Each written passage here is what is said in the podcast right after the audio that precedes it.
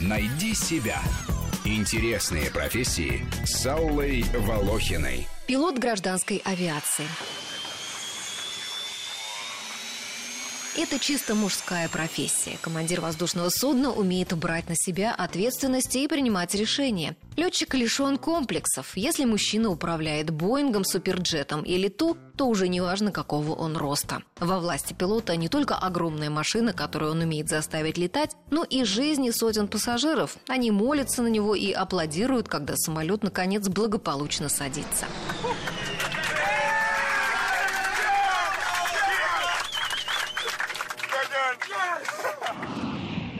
Однако работа летчиков состоит не из романтики и аплодисментов, а из недосыпа, переработки, перегрузов, бесконечной смены часовых поясов, напряженных нервов, радиации. Работа вредная и опасная, поэтому по трудовому кодексу пилот может трудиться не более 36 часов в неделю. Однако, как утверждает летный профсоюз, случается, что даже чистое полетное время составляет у летчиков более 50 часов в неделю. При этом к ним нужно еще приплюсовать и по 2 часа перед каждым полетом. За столько времени до вылета пилот должен прибыть на работу.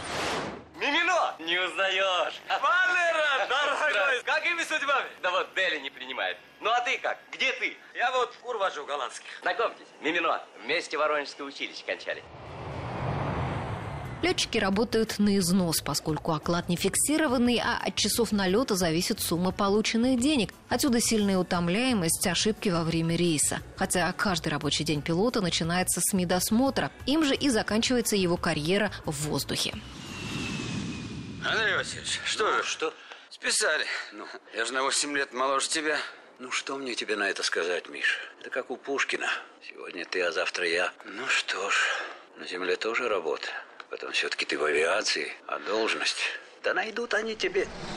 Оплачиваемый отпуск положен пилоту в 70 календарных дней, однако обсуждался вопрос его сокращения до 48 дней. Количество выходных может быть всего 5 в месяц, тогда как у крупных зарубежных авиаперевозчиков пилоты отдыхают до 15 дней в месяц. Но какой бы ни была тяжелая работа летчика, а все они рвутся в небо. Квалифицированные пилоты в дефиците, причем во всем мире. А основной причиной дефицита у нас эксперты называют отсталость системы профильного образования. Материально-техническая база государственных учебных заведений давно устарела. Многие выпускники летных училищ не работают, либо им приходится переучиваться в учебных центрах авиакомпаний.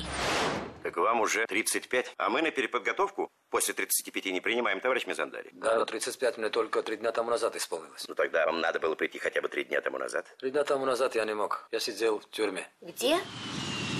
Подробнее о профессии летчика гражданской авиации мы поговорим в воскресенье в 12 часов. Найди себя. Интересные профессии с Аллой Волохиной.